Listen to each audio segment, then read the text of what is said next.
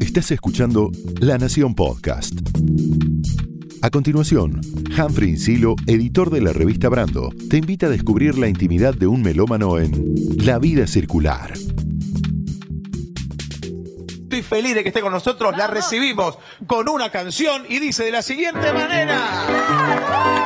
Hoy viene una número uno a inaugurar el 2021. Natalia Oreiro, genia y figura. Me vuelvo loco, esto es una locura. Hola a todas, hola a todos. Mi nombre es Humphrey Insilo y en este episodio se sube a la vida circular un conductor musical, Jay Mamón. Me vuelvo loco, esto es una locura. Natalia Oreiro.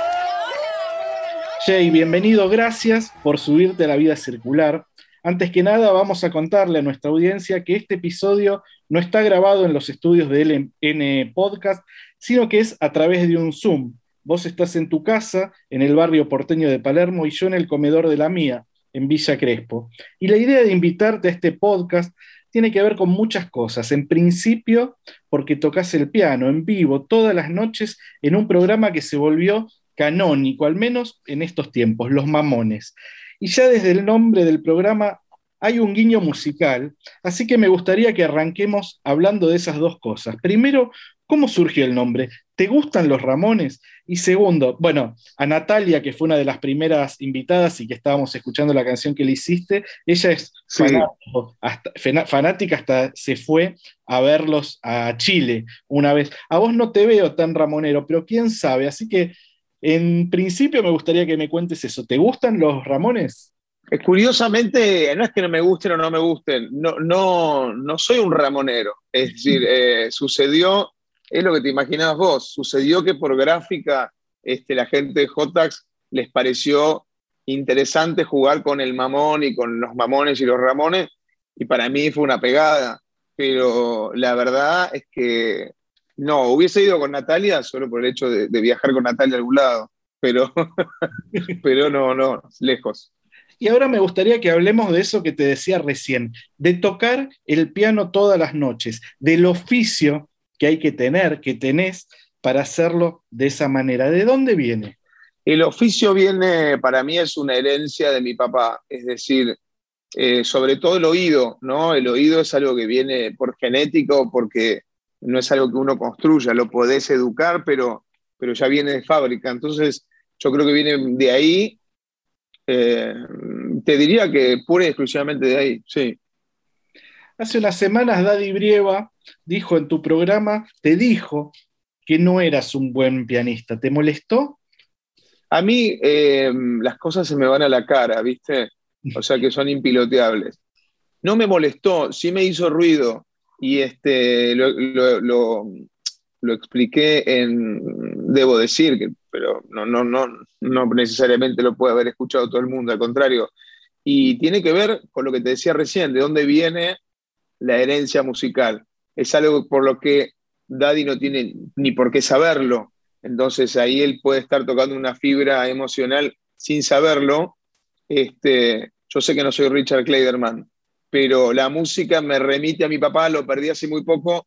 A él este, lo, mi abuelo le cerró el piano con llave porque lo mandó a la facultad. Y este, en mi caso, este programa significó abrir el piano. Entonces, es como si me hubiese escupido el asado sin saberlo, ¿viste? Entonces, como no lo sabía, él no tiene la más mínima responsabilidad. Después a alguno le puede caer más gordo o menos gordo el comentario, o si fue eso o más, pero la verdad es que a mí lo único que me hizo, eh, y es como que puntualizaste bien, porque lo único que me hizo un poco de ruido fue eso, pero es totalmente ajeno a, a Daddy.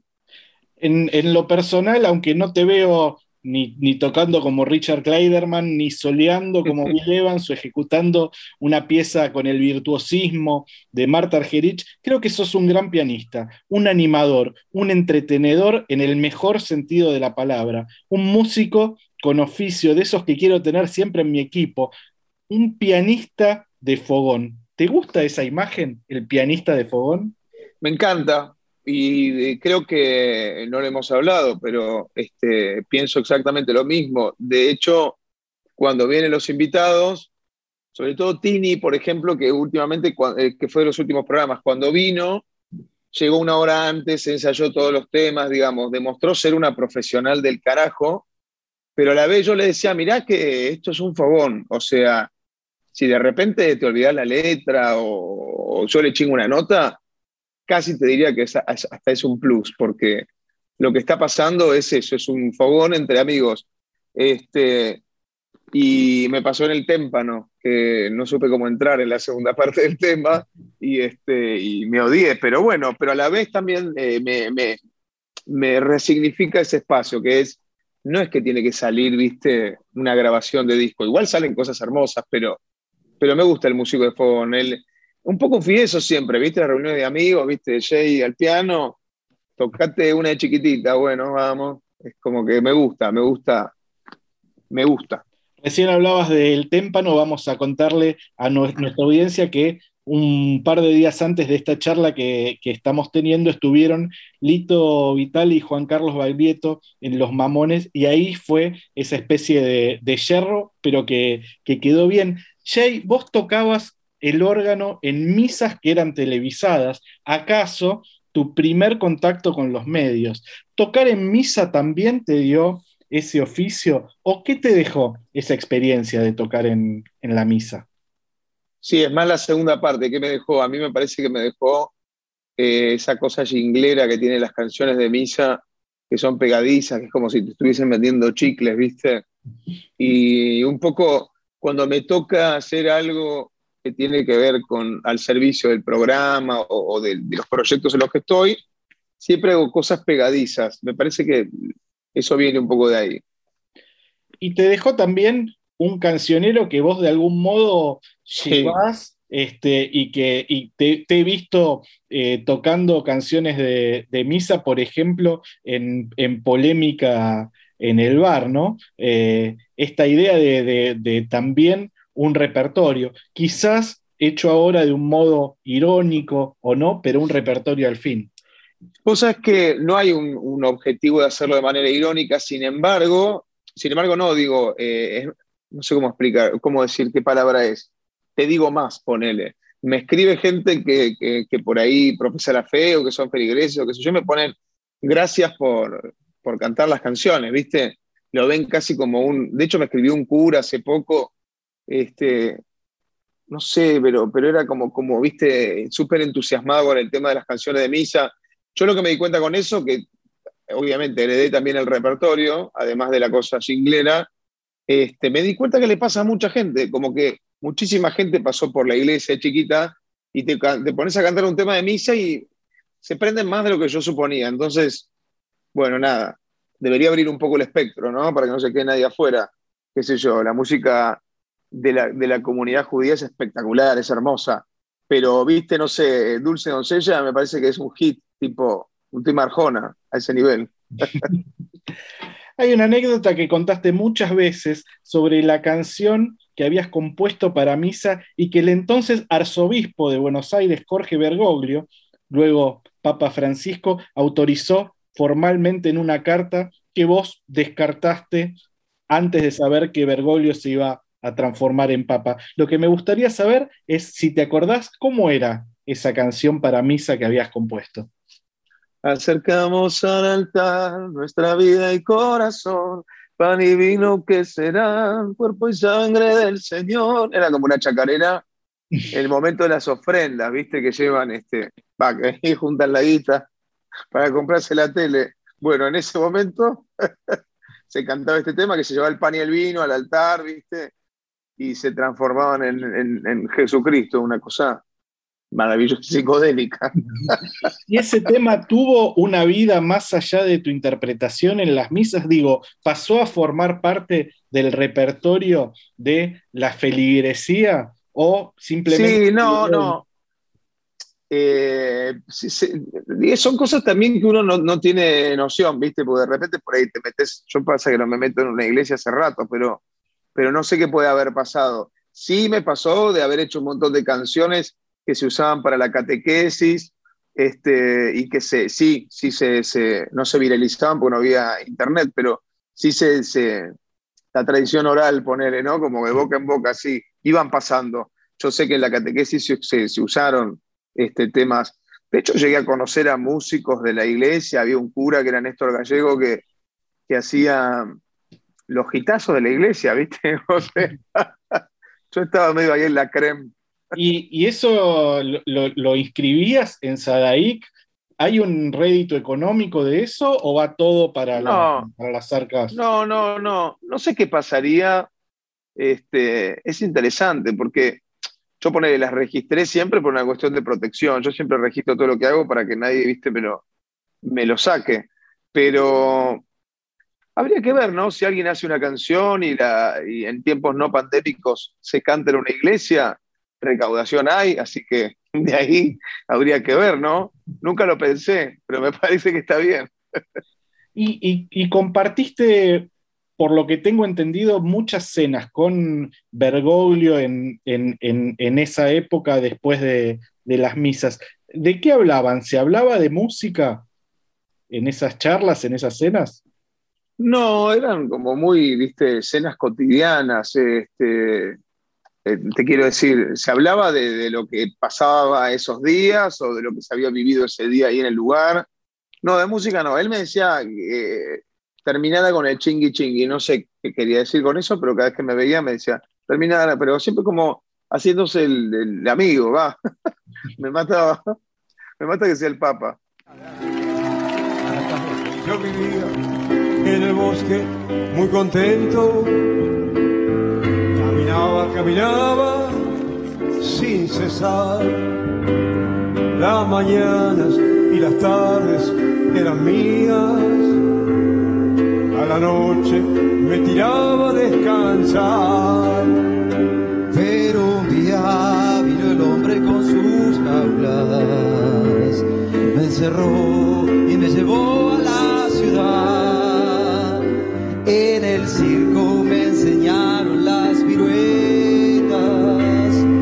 yo así perdí mi amada libertad. Confórmate, me decía un tigre el techo, la comida han de faltar.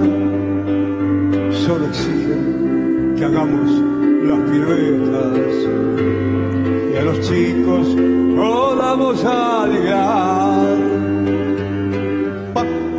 Pasado cuatro años de esta vida, con el circo recorrí el mundo así, pero nunca pude olvidarme del todo bosques, de mis tardes y de mí. En un pueblito alejado, alguien nos cerró el candado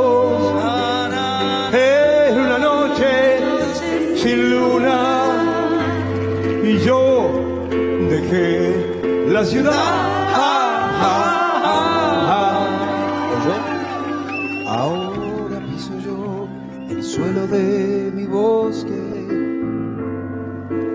Vez el verde de la libertad.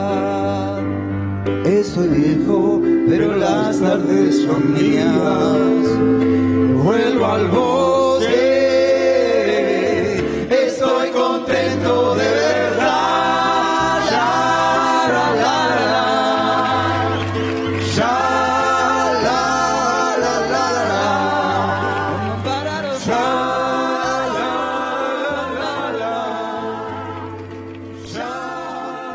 escuchábamos recién el paso de un pionero, de una leyenda del rock argentino, referente también del rock en España. Me refiero a Morris, junto a su hijo, prolífico y talentoso también, Antonio Viravent, por los mamones. ¿Qué significa para vos, Jay, haber cantado El oso y otros clásicos como ayer nomás con ellos? Y eh, por momentos trato de no tomar eh, dimensión de lo que está pasando porque se me podrían helar los dedos, ¿viste? O, no poder seguir. Eh, después cuando lo miro, que no lo puedo creer. En el momento trato de, mimetizarme con la situación como lo que está sucediendo, un momento de musical, ¿viste? Si yo tomo conciencia de con quiénes estoy compartiendo esos espacios, yo creo que me agarro una CB y, y me tiene que llevar a una guardia. ¿Te gusta el, el rock nacional? Me refiero, ¿está en tu ADN musical el rock nacional? Sí, pero no, yo soy muy, o sea, muy extraño y por momentos extravagante. Puedo llegar a escuchar Rafaela Carrá, puedo llegar a escuchar este, eh, no sé, Menudo, cualquier cosa puedo escuchar. Este, y el rock nacional, por supuesto, me encanta, pero no soy de los, este, de también es una cuestión de época, ¿no? Este, yo creo que los 80, ponerle, fueron muy fuertes. Eh, me parece que ahí es donde está lo mejorcito, ¿no? Y bueno, pero después los 90, los 2000 los podría haber vivido como un fan del rock nacional, tampoco lo atravesé así. Sí escucho, me encanta, este, sé apreciar lo, lo bueno, pero no, no soy un fan, ¿viste? No soy fan de nada en realidad. Cuando hablas de los 80, me refiero que te referís a la época de oro de Charlie, de Fito, de Sí. Spinetta, de Virus, los abuelos, los Total. Sí, esa, sí, esa generación musical, ¿no?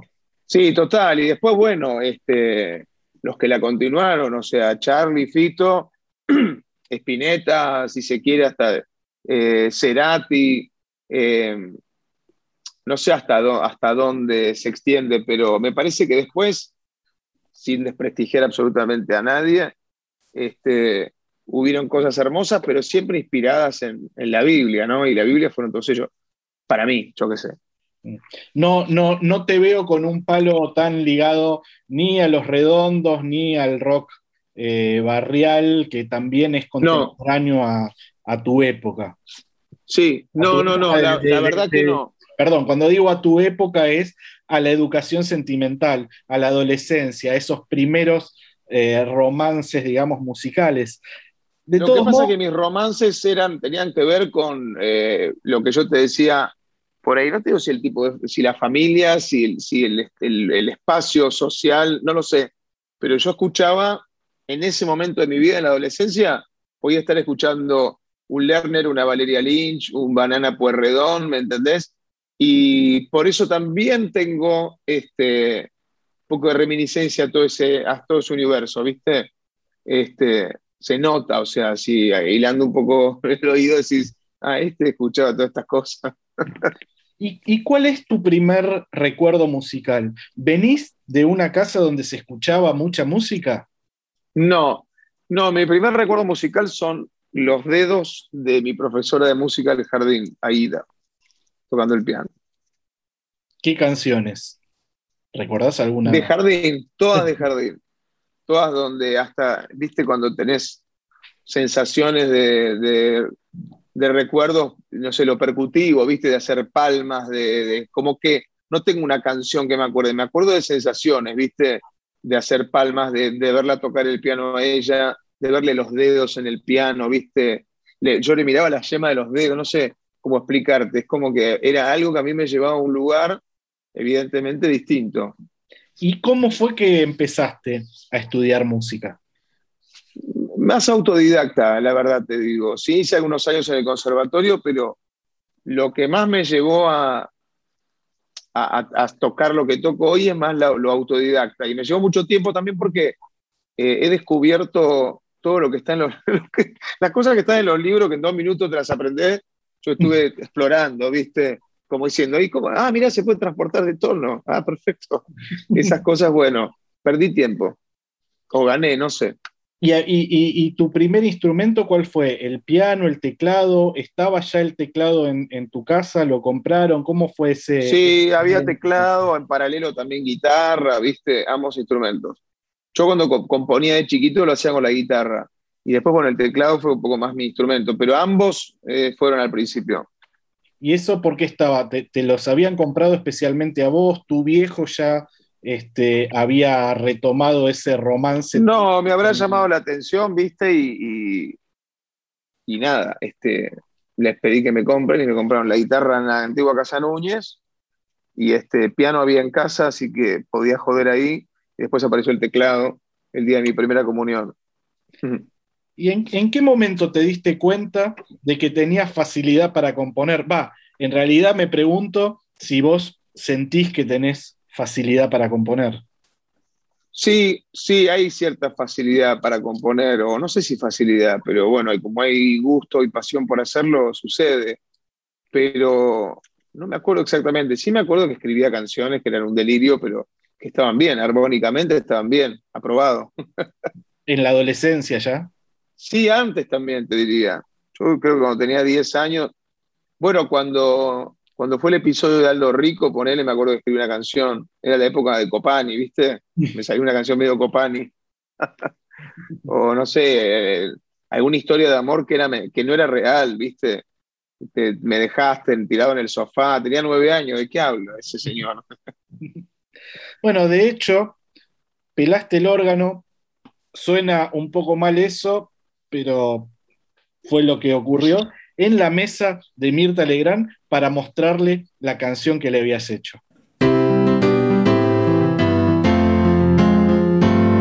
Esto es una dictadura que la Roseto se te enojó.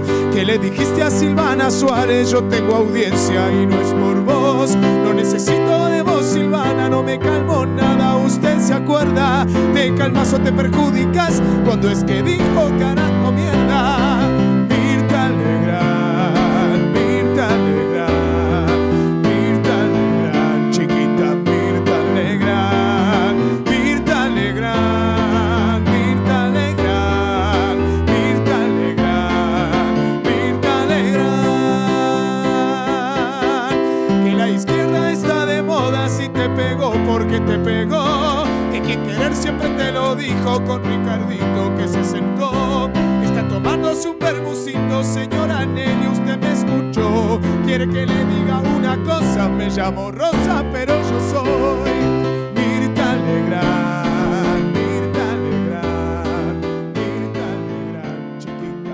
¿Cómo fue esta canción que le hiciste a, a Mirta, Jay?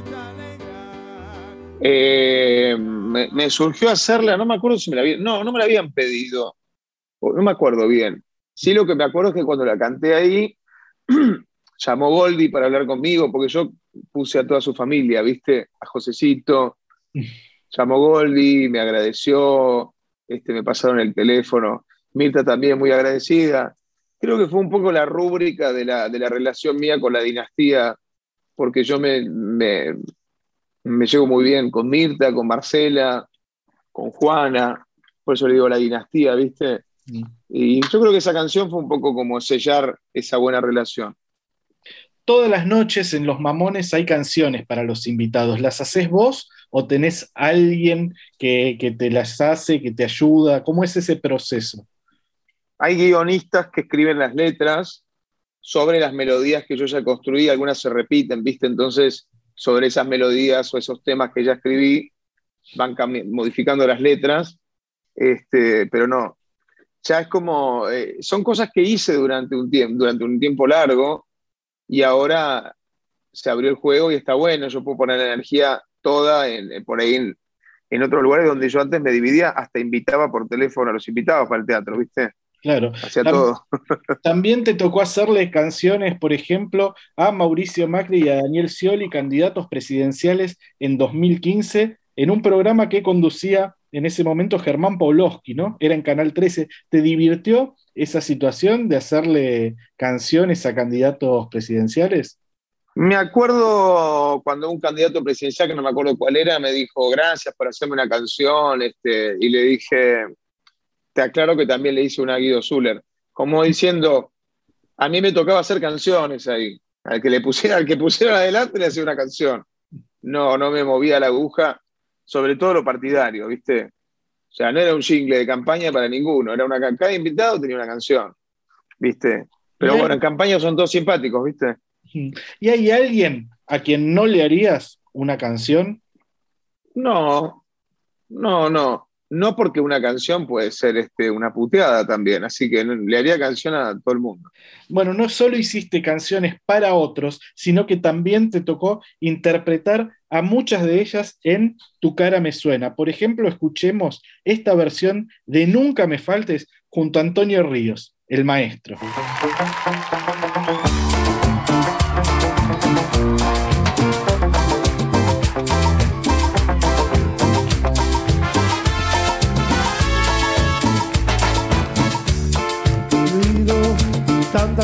Que estoy sintiendo por ti. Que te quiero, que te adoro, que eres la mujer que he soñado, que me hace muy feliz. Cuando, cuando no estás,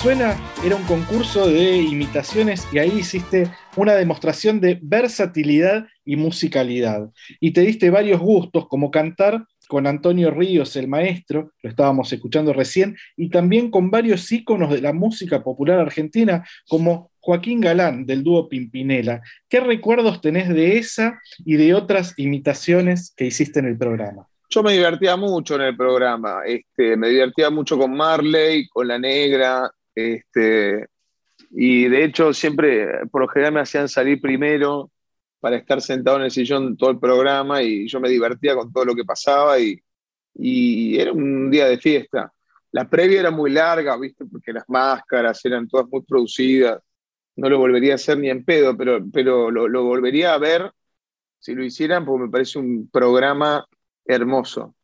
Bueno, pero te diste, también me imagino que debe haber sido un poco emotivo para vos compartir esas situaciones con los artistas originales, ¿no?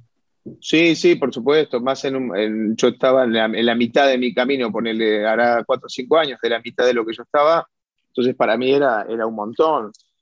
o de repente venía gente, viste, de afuera, el día que vino Santiago Segura, que ahí lo conocí, vino de jurado, y de repente quedó como un contacto, viste, con el cual de vez en cuando hablábamos. Este, Cacho estaba en el jurado, me, ahí empezó una relación hermosa con él también. Como que el programa tuvo, este, me dio la posibilidad de conocer gente muy linda, ¿viste? Y en este plan de, de, colaboraciones, ¿a quién tenés entre ojos para que vaya a cantar al programa, para que vaya a cantar a los mamones? No sé, la verdad, bueno, me gustaría que venga Marcelo, que venga Susana. Bueno, pero ellos no, son, ellos no son cantantes, digamos, ¿no? Yo pienso en... Ah, no, no, bueno, pero me, sí, sí, me, pero me gustaría mucho verlos en el piano, mucho. Bueno, este, pero músicos, si querés, este, bueno, Fito, Charlie, ¿qué te puedo decir? Es que, es que en realidad justamente a los mamones van muchos cantantes eh, profesionales, pero también tenés el desafío de hacer cantar a gente que no lo hace habitualmente. Digo, es todo un desafío ese, ese momento, ¿no? La verdad que sí, pero bueno, siempre está la, incógnita de cómo va a ser, entonces eso lo hace, es lo que lo hace divertido. Este, me parece tan interesante cuando viene alguien que lo canta como cuando viene alguien que canta. Pienso en esta dinámica de tocar en vivo todas las noches en un medio de comunicaciones y volviendo a la cuestión del oficio que hay que tener para hacer eso, pienso inmediatamente en el sordo Gansé, el pianista que encarnaba o que encarna todavía Alejandro Dolina. ¿Te gustaba Dolina? ¿Lo escuchabas? ¿Sentís que hay algo de ese espíritu en esa sección de, los mamones? Sí, lo escuchaba a Dolina a la noche, me parece un genio. Este, pero me, parece que no. Puede que haya un poco de, un montón de cosas y a la vez nada de, ninguna, porque, qué sé yo, ahí me parece que los espacios, pienso más en la tele que en la radio, ¿viste? En donde se le da espacio a los músicos para tocar en vivo, son muy pocos.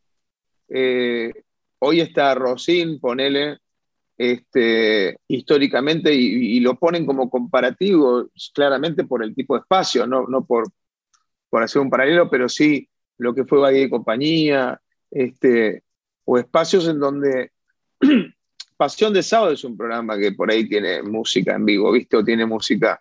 Este, me parece que no hay, no hay casi espacios que generen eso y entonces se, celebran un montón, me parece, entre otras cosas por eso, porque no hay muchos. Y también pienso en, en- en otra evocación más de algo parecido, hace como unos 20 años, creo, eh, Silvina Chediek hacía un programa con Sí, letra y música, lo hacía Morgado. que Sí. también ponía a los invitados en esa situación de cantar, muchos de ellos que no eran cantantes profesionales y nos permitían la, la posibilidad de descubrir otra beta, ¿no? Este, de, Sí. de- de ellos. Bueno, Jay, fue un placer de verdad charlar con vos. Además de agradecerte, te quiero regalar, te lo voy a hacer llegar, este cuaderno con la ilustración de David Bowie que hizo Teresa Bongiorno. Ella forma parte del staff de ilustradores de la revista Brando y este cuaderno forma parte de la colección de Liso Cuadernos especial para la vida circular, este podcast. Te lo hago llegar pronto y nos vamos a ir escuchando la versión de La vida es una moneda que hiciste junto a Juan Carlos Baglietto y Lito Vitale. Y la última pregunta, antes de despedir, Sí, es si sentís que Los Mamones se transformó en una máquina de cumplir sueños, de cumplir tus sueños. sí, sí, es una máquina que me está cumpliendo sueños. Y cuando parece que no hay más, siempre, siempre hay más sueños. Así que bueno, que no, que no se agote. La vida es una moneda. Quien la rebusca la tiene. Ojo que hablo de moneda, sino de gruesos billetes. A ver, Jay. La vida es una hoja en blanco. Esto fue La Vida Circular. Dedicamos este episodio a Jay Mamón, un conductor musical.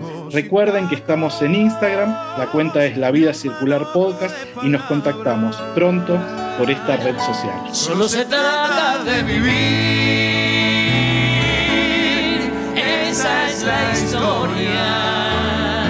Con la sonrisa del ojal, con la idiotez y la locura de todos los días. A lo mejor resulta bien.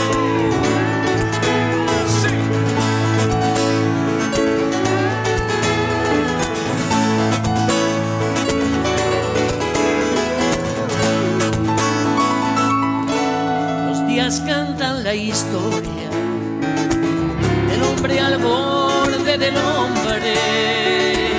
Los días cantan mañana. Los días no tienen miedo.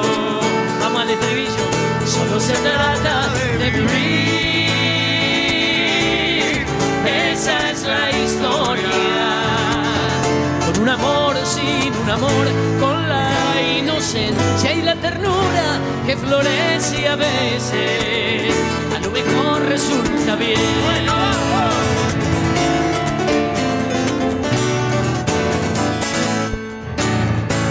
¡Sí, señor!